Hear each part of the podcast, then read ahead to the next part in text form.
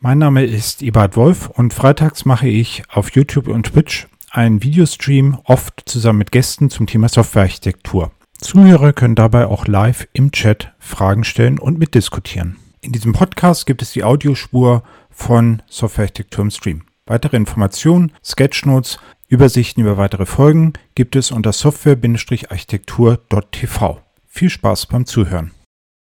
Hallo Michael, schön, dass du da bist. Ähm, ich freue mich, dass du den äh, ersten Gast machst. Und ähm, ja, magst du kurz ein paar Worte über dich sagen? Ja, also erstmal vielen Dank äh, für die Einladung und puh, gleich der, der Eröffnungsgast. Das ist ja eine spannende Herausforderung. Vielen Dank. Über mich könnte ich jetzt viel sagen, ganz kurz und für, für heute wahrscheinlich relevant. Ich laufe so mit zwei Hüten durch die Gegend die letzten Jahre. Der eine Hut ist, dass ich im ISAQB, dem International Software Architecture Qualification Board, unterwegs bin und da versuche, verschiedene Aspekte und gerade der Community so ein bisschen voranzutreiben. Und der andere ist, dass ich als ähm, jemand, der, der Organisationsentwicklung betreibt, Org Change betreibt, sehr viel mit Prozessen zu tun habe. Und ähm, da bin ich vor allen Dingen sehr viel mit Lean- und Kanban-Methoden unterwegs. Aber beides zusammen sorgt halt dafür, dass wir immer wieder so an diese Grenze stoßen. Was heißt das jetzt eigentlich bei Architekturentscheidungen, über Geld zu reden oder eben halt auch nicht? Über welches Geld reden wir da eigentlich? Deshalb auch der entsprechende Vortrag. So viel in aller Kürze. Genau, super. Und ähm, ich fand das halt ein spannendes Thema, weil ich ja auch glaube, dass eigentlich der, äh, der, das Business eine ganz starke Beeinflussung oder einen ganz starken Einfluss auf die Architektur darstellt. Deswegen äh, hatte ich mich gefreut, dass du da dieses Thema ausgewählt hattest. Aber fangen wir fundamental an. Also woran sollte ich denn jetzt eine Architekturentscheidung ausrichten? Also am Ende ist das doch eigentlich eine technische Entscheidung. Ähm, also richte ich es danach aus, oder? Stimmt, es ist eine technische Entscheidung, aber es ist halt nicht nur eine technische Entscheidung. Ähm, wir hatten ja schon, schon mal in einem anderen Kontext darüber gesprochen, dass es mit den Analogien zum richtigen Architekten ein bisschen gefährlich ist. Aber die Architekturerscheinung alleine auf einen Qualitätsbaum oder ähnliches zu legen, kann gegebenenfalls zu wenig sein. Bei Häusern ist es auch so. Architektonisch, wenn wir uns so ein Quality Tree überlegen, der sich um Fenster kümmert und sagt, extrem gute Wärmedämmung, extrem gute äh, Bedienbarkeit und was auch immer wir sonst noch als Qualitätsmerkmal festlegen, kommen wir natürlich auf elektrisch versenkbaren ähm, Triple Plane, also Dreifachverglasungen raus. Laut Quality Tree alles feinst. Die wenigsten Leute, die ein Haus kaufen, werden sagen, ja, das ist okay, das wollte ich genauso haben, weil dann noch eine wirtschaftliche ähm, Dimension dazu kommt, die auf einmal einen großen Aspekt, einen großen Einfluss auf die Qualitätsaspekte hat. Und genau diesen Raum müssen wir meiner Ansicht nach halt auch bei Architekturentscheidungen aufmachen. Also ich bin ein großer Freund von all den Dingen, die wir so machen in der Architekturbewertung. Mhm. Qualitätsbäume, Qualitätsszenarien zur Bewertung sollte man auf keinen Fall darauf verzichten. Ganz im Gegenteil. Ähm, aber die andere Seite zu vergessen, ist meiner Ansicht nach zu wenig. Oder sie zu ignorieren. Ich glaube nicht mal, dass sie wirklich vergessen wird. Mir geht es an der Stelle wirklich ums bewusst ausblenden. Ähm, wenn wir uns über, über Häuser Gedanken machen, ich habe hier mal so ein, nee, da, so ein Beispiel aus der, wirklich vom Bauhaus genommen. Ähm, da ist gute Architektur die eine Sache, aber die Frage ist auch immer, wie viel Qualität, wie gute Architektur können wir uns leisten. Und deshalb halte ich es halt für extrem wichtig, wirklich einen Preis dran schreiben zu können. Aber das, also wir haben ja jetzt irgendwie ganz viel Literatur, äh, die irgendwie sagt, nicht eine saubere Architektur ist halt das, was wir wollen. Und äh, ich kriege halt immer diese Aussage, also wenn ich ein Architekturreview mache, geht es halt auch darum, dass sie sauber und zukunftssicher ist. Äh, bedeutet das, dass unsere Industrie da sozusagen das Falsche tut und ähm, auf eine saubere Architektur Wert legt und eigentlich müssten wir auf eine kostengünstige Architektur Wert legen? Das kommt drauf an, wie wir sie bewerten. Also es reicht ja nicht, dass wir eine Augenblicksbewertung machen, sondern wir müssen uns das ja über die Zeit angucken. Da gibt es Modelle, Damit wären wir bei einem der ersten Modelle. Ich habe ja versprochen, dass es insgesamt im Talk ein Dutzend gibt. Ich werde jetzt heute Morgen nicht das ganze Dutzend durchnehmen. Ähm, aber lass uns mal kurz gucken. Es gibt eine Sache, die wir, die wir haben. Das ist der sogenannte Treiberraum. Das ist eine Sache, die man eigentlich aus der BWL kennt, aber die wir auch sehr gut ähm, hier verwenden können. Und ich will jetzt gar nicht das alles aufmalen, dann ist die Zeit riesenhaft äh, gerissen. Ich wollte nur erstmal sagen, okay, mal eins der Konzepte, Treiberbaum, das ist sowas, wir kennen das vom ROI, dass wir so eine Dekomposition dessen haben, was wir haben, äh, bewerten wollen. Und da fließen halt verschiedene Dinge ein. Die Qualitätsdimension ist eins der Dinge, die einfließt. Die anderen Dimensionen sind die finanziellen äh, Dimensionen. Genauso wie wir es eben bei dem Hausbeispiel mit dem Fenster hatten. Wir wollen das innerhalb der Kosten realistischste und beste haben. Wir wollen nicht das absolut Beste haben. Und dafür ist es meiner Ansicht nach tatsächlich notwendig, es auf Euro und Cent runterzubrechen. Wobei diese Formulierung natürlich schon wieder eine kleine Gefahr in sich birgt. Bedeutet das, dass ich jetzt irgendwie sage, okay, äh, das sind meine Qualitätsanforderungen, meine Qualitätsszenarien und dann versuche ich dafür die billigste Alternative zu implementieren? Ist das die Idee dann? Die kostenoptimale billig hat ja so einen, so einen, so einen Beigeschmack. Ne? Billig ist ja mhm. das, was wirklich ganz wenig kostet, auf Kosten der Qualität. Das ist es eben nicht. Deshalb geht es darum, tatsächlich zu bewerten, wie ist die Halbwertszeit der Technologie, die wir gerade einsetzen wollen. Ist sie teurer, hat dafür aber eine höhere Halbwertszeit. Ist der Lernaufwand größer, es gibt aber eine höhere Halbwertszeit. Das sind Fragen, die wir uns, wenn wir so einen Treiberbaum aufstellen, ähm, stellen müssen und die wir auch beantworten können und auch sollten. So dass wir eben halt nicht die billigste Architektur zu den Qualitätsmerkmalen finden, sondern die passende Architektur zu den Qualitätsmerkmalen. Mhm. Ähm, wie funktioniert das konkret? Also wenn ich jetzt sage, ich habe halt die Entscheidung, ob ich eine bestimmte Technologie benutze, was weiß ich, .NET oder Java oder sowas in dem Dreh, bedeutet das, dass ich dann am Ende über so einen, äh, einen Dollarbetrag da reinschreibe oder einen Eurobetrag und halt sage, .NET kostet halt so viel Geld und äh, wenn ich es mit Java mache, kostet es halt so viel Geld. Und die Aspekte hattest du ja genannt, das Erlernen der Technologie ist ja halt stabil, äh, zukunftsfähig, solche Geschichten, das sind jetzt eben Dinge, die ich dort sozusagen aufsummiere und in diese Betrachtung mit einbeziehe. Funktioniert das? Ganz so? genau. Aber ich weiche, ich weise darauf hin, man sollte eben halt nicht, ich will jetzt nicht sagen auf keinen Fall, aber man sollte versuchen zu vermeiden, exakte Summen zu nennen. Zumindest sollte man versuchen, nicht eine exakte Summe zu nennen, sondern man sollte an diesen Fällen immer in Intervallen schätzen. Und dieses in Intervallen schätzen, das hängt sozusagen ganz vorne in der Liste. Die Liste, die eben nur aus Treiberbaum bestand, habe ich jetzt mal ein bisschen erweitert um die Dinge, über die wir gerade gesprochen haben. Und wenn wir uns das dann wieder angucken, sieht es so aus, dass wir sowas haben wie in Intervallen schätzen. Aus diesem in Intervallen schätzen sagen wir, okay, wir machen jetzt mal einen Treiberbaum, wie man ihn zum Beispiel auch für die betriebswirtschaftliche Return on Investment Messung verwendet. Hier explizieren wir unsere Annahmen und hier verbindet sich das Ganze. Das heißt, unsere Annahmen sind auch schon in Intervallen und wir benutzen Modelle, weiterer Aspekt. Wir schreiben das nicht unbedingt einfach nur so auf die Tafel oder schreiben die Summe am Ende auf die Tafel, sondern die Empfehlung, die ich ausspreche, ist tatsächlich, wir sind alle Softwareentwickler oder zumindest kommen wir aus der Softwareentwicklung und verstehen eine Menge davon. Das ist zumindest mein Anspruch ähm, an jemanden, der Softwarearchitektur macht, dass der auch dieses Wissen hat. Und ein Modell ist ja nichts weiter als eine mathematische Abbildung eines Aspektes der Realität. Das kann ein Excel-Sheet sein, das kann, können zehn Zeilen Programmcode sein, was auch immer.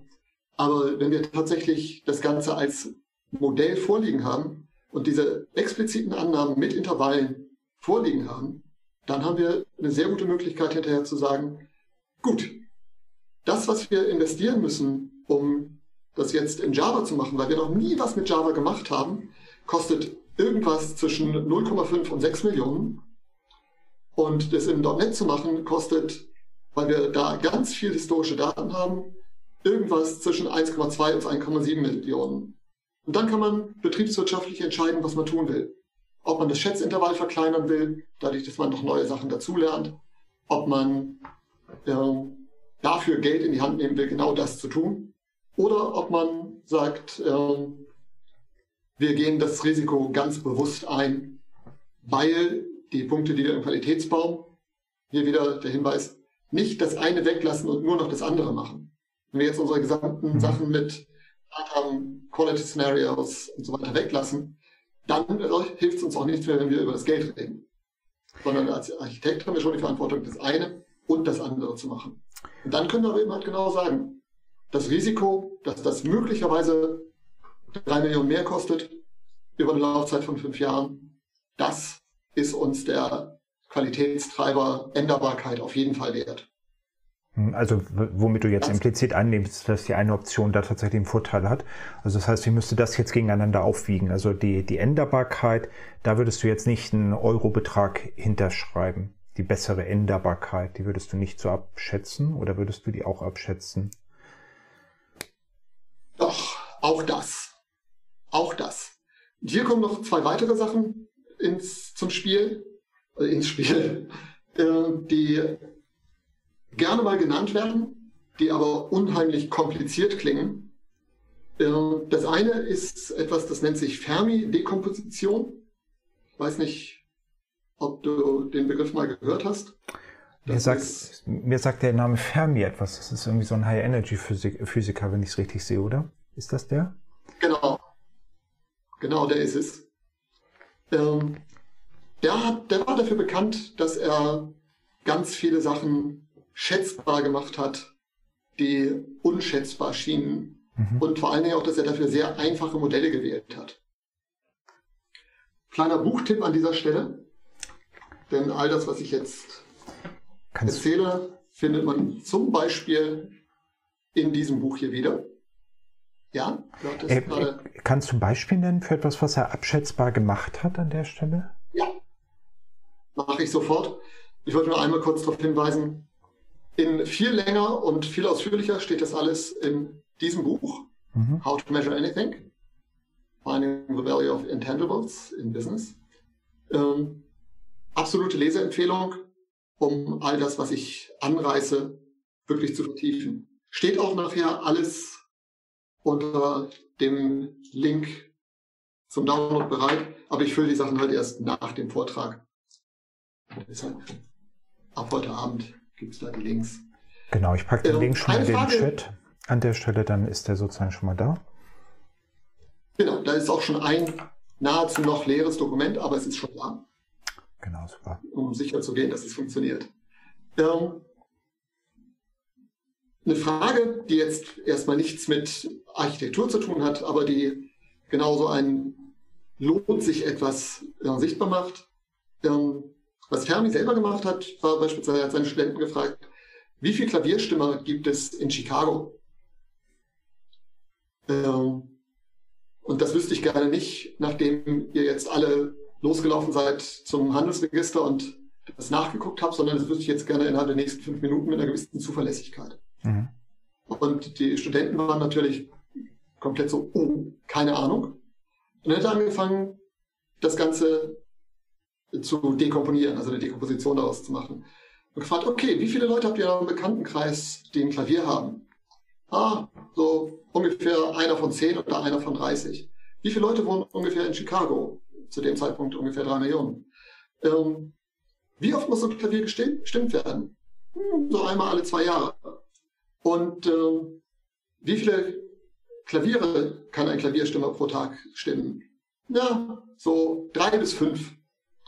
Und schon kann man wunderbar daraus eine einzige Formel machen, wo hinterher, ihr habt gemerkt, oder du hast gemerkt, da sind ganz viele von bis Werte drin. Ne? Auch Fermi hat schon in Intervallen geschätzt, in diesen Fällen immer.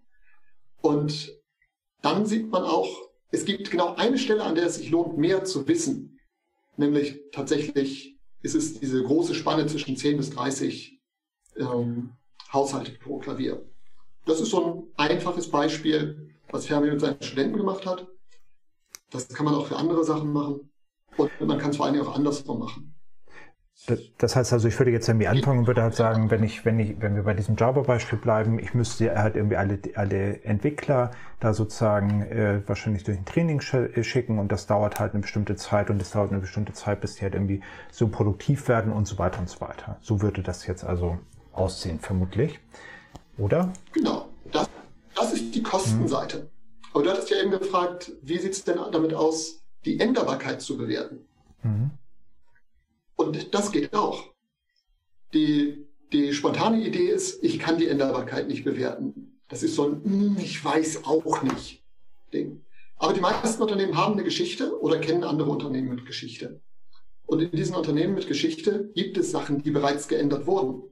Da gibt es Sachen, bei denen wurde ein Rewrite nötig. Und über all das hat man betriebswirtschaftliche Informationen.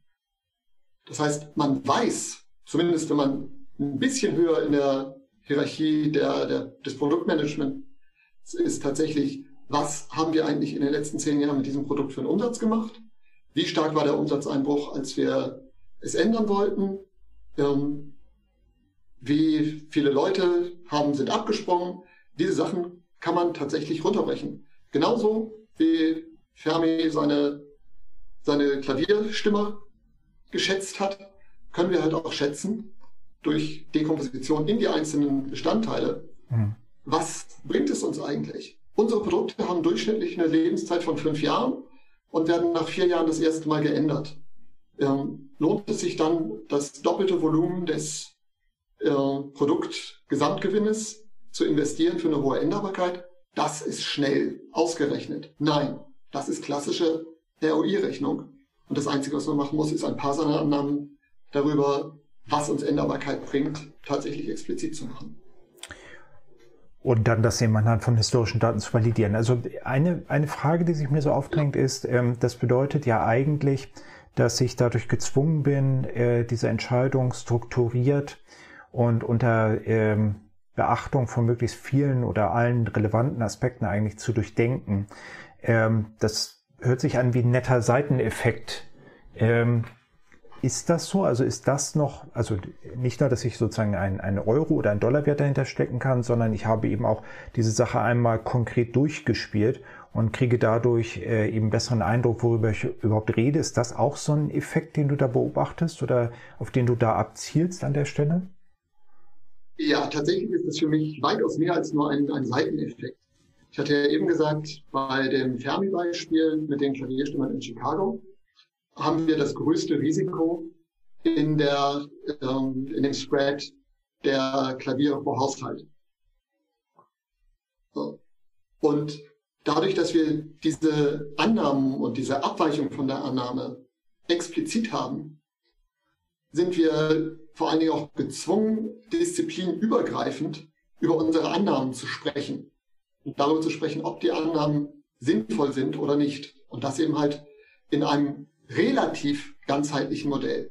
Es geht mir gar nicht darum, dass gesagt, alle Bereiche, es geht mir gar nicht darum, alle Bereiche abzudecken, aber die relevanten, die tatsächlichen Aufwandstreiber oder die tatsächlichen Gewinntreiber. Deshalb auch dieser Begriff Treiberbaum aus der BWL für den, für den ROI.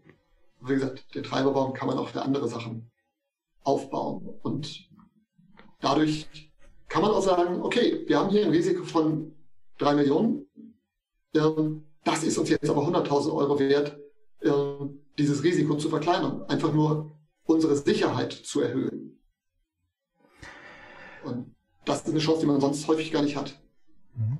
Ich habe jetzt gerade am Freitag äh, war mein mein äh, letztes äh, mein letzter Stream halt über das Thema technische Schulden und ähm, mir geistern da halt irgendwie noch so Gedanken im Kopf rum, die vielleicht dadurch ein bisschen inspiriert sind. Ähm, solche Sachen wie, also eigentlich wollen Manager ja sowieso immer quick and dirty und ähm, auch diese technischen Schulden sind ja der Versuch, da sozusagen eine Kommunikation aufzubauen.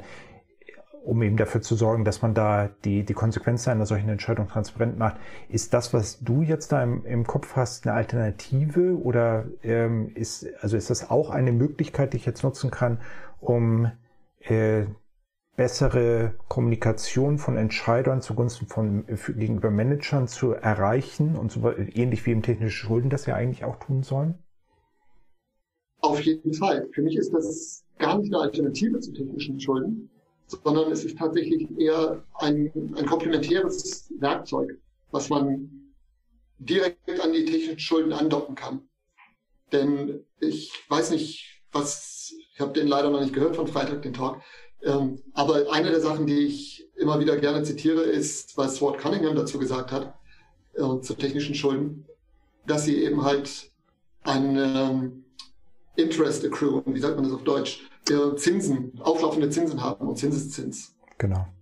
Und für viele Leute im, im, technischen Umfeld ist das zuerst mal nur was, was man so dahin sagt, was natürlich stimmt, aber was man häufig nicht mit Zahlen bewertet.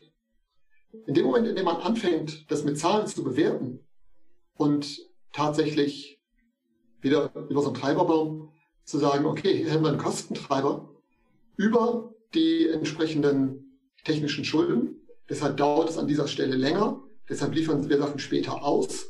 Und wenn wir Sachen später ausliefern, dann werden auf einmal die Produktfolgekosten relevant. Time to Market, zwei Wochen später an den Markt, bedeutet 10% Kunden verloren. Und dann werden technische Schulden auf einmal sehr gut bezifferbar. Auch da wieder explizite Hypothesen. Ne? Man kann sagen, mhm. ich glaube, ich habe gehört, wir verlieren durch zwei Wochen 10% Kunden. Dann kann das Marketing immer noch sagen, überhaupt nicht, wir verlieren höchstens 8%. Aber dann reden wir über, was kosten uns diese 8% verlorenen Kunden. Und dann reden wir wirklich über Geld. Und das wäre dann eben auch diese Idee mit der Fermi-Dekomposition, wenn ich es richtig sehe, nicht? Also die dann irgendwie versucht, diese, das auseinander zu, zu nehmen und halt dadurch eine, eine, ähm, eine Entscheidung entsprechend vorzubereiten oder halt zu ermöglichen, aktiv darüber, wie man mit der Qualität an der Stelle umgeht. Ganz genau. Ähm, Fermi-Dekomposition äh, ist jetzt das eine Werkzeug, über das wir relativ viel gesprochen haben. Gibt es da noch andere? Genau, ich hatte eben kurz die Monte Carlo-Simulation erwähnt. Das kennt man wahrscheinlich tatsächlich eher aus dem Bereich der ähm, Fluidphysik. Aber bereits in den, in den, späten 90ern ist es das erste Mal in meinem Bewusstsein aufgetaucht für Risikomanagement. Ähm, da haben Marco und Lister ein schönes Buch geschrieben namens Bärentango. Und es ist was, was eigentlich auch viel simpler ist, als, als Menschen denken, also als viele Menschen denken. Ähm, man braucht gar nicht so viel Mathematik dafür. Und man kann es für sehr viele Sachen anwenden, indem man auch hier wieder Vergangenheit in die Zukunft projiziert. Mhm. Ich sehe, dass wir noch ungefähr fünf Minuten Zeit haben. Ich würde mal ein ganz kleines Beispiel machen, nur um zu erläutern, was da eigentlich passiert. Das Beispiel ist anhand von Durchlaufzeiten und Blick auf die Vergangenheit. Aber man kann das im Grunde genommen für alles machen. Wir haben das mal gemacht, tatsächlich in der äh, Bewertung einer Entscheidung für einen Wechsel des Logmechanismus, weil die Hypothese war, in der Zukunft werden wir häufiger das Problem haben und ähm, die Annahme war, wir haben damit echte Vorteile. Wir hätten aber einige Dutzend Applikationen ändern müssen. Dann haben wir mal geguckt, okay, auf die letzten zwei Jahre gerechnet, wie oft ist das passiert und haben dann ähm, unter Annahme von ein paar geänderten Parametern geguckt, wie haben sich diese Parameter über, das letzte, über die letzte Zeit geändert, wie viel häufiger haben wir deployed, ähm, wie viel häufiger hat sich die Kundenlast geändert und so weiter. Einfach projiziert in die Zukunft, wie oft kommt denn dann tatsächlich so ein Fall vor. Das Beispiel hier ist noch ein bisschen einfacher. Sorry, was für ein, was für ein Fall? Also du hast jetzt von einem Lock-Mechanismus gesprochen. Du meinst ein, genau. du meinst ein mit G für Locking von Daten, damit ich also Log-Dateien erstelle. Also genau, Log-Dateien schreiben, mhm. nicht äh, Log im Sinne von Dateien sperren, sondern äh, Informationen wegloggen.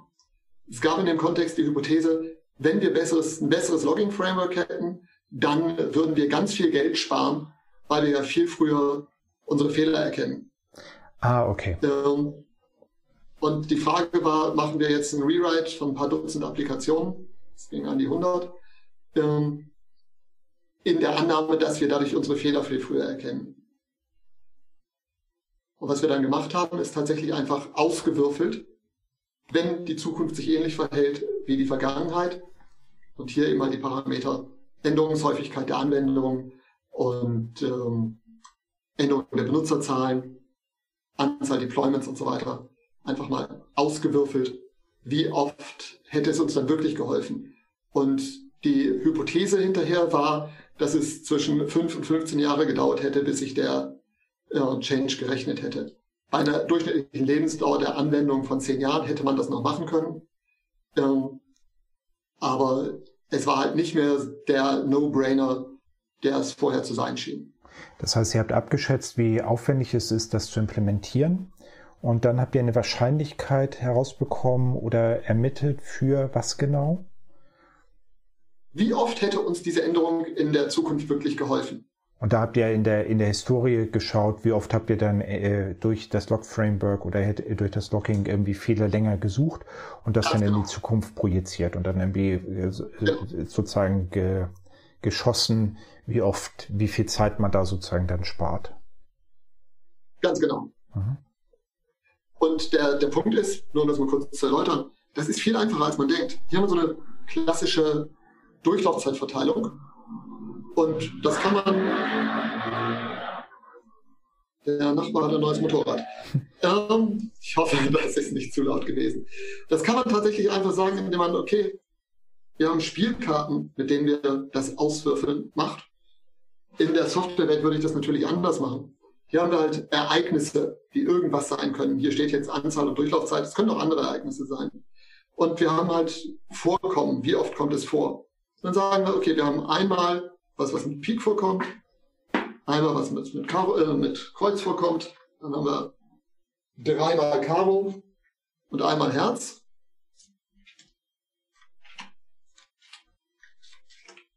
Und das Einzige, was wir jetzt machen, das machen wir natürlich mit Modellen am Rechner, ist, wir mischen tatsächlich einfach einmal wild durch, legen alles in der Reihenfolge wieder hin und haben damit eine Hypothese darüber, eine Zufallshypothese darüber, äh, wie es in Zukunft sein wird, die in ihrer Verteilung der Vergangenheitsverteilung entspricht. Und das machen wir aber halt nicht nur einmal, sondern n-mal mit sehr großen n's. Also gerne auch vierstellig.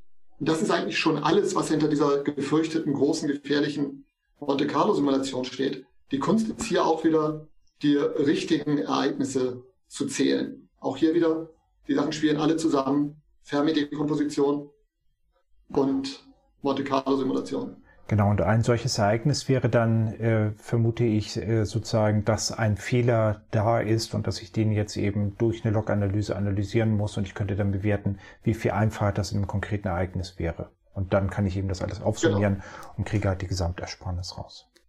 Vielleicht die abschließende Frage, wie ist deine Erfahrung? Ist das etwas, was äh, so auf Manager-Ebene und auf Architektenebene sozusagen gleich gut ankommt? Und äh, oder wie sieht das da an der Stelle aus? Das ist tatsächlich eine sehr spannende Frage. Wenn man es erzählt, kommt es so mittelgut an. Wenn die Leute das erste Mal so eine Dekomposition wirklich durchdiskutiert haben und aufgrund dessen Entscheidungen gefällt haben, kommt es auf beiden Seiten sehr gut an.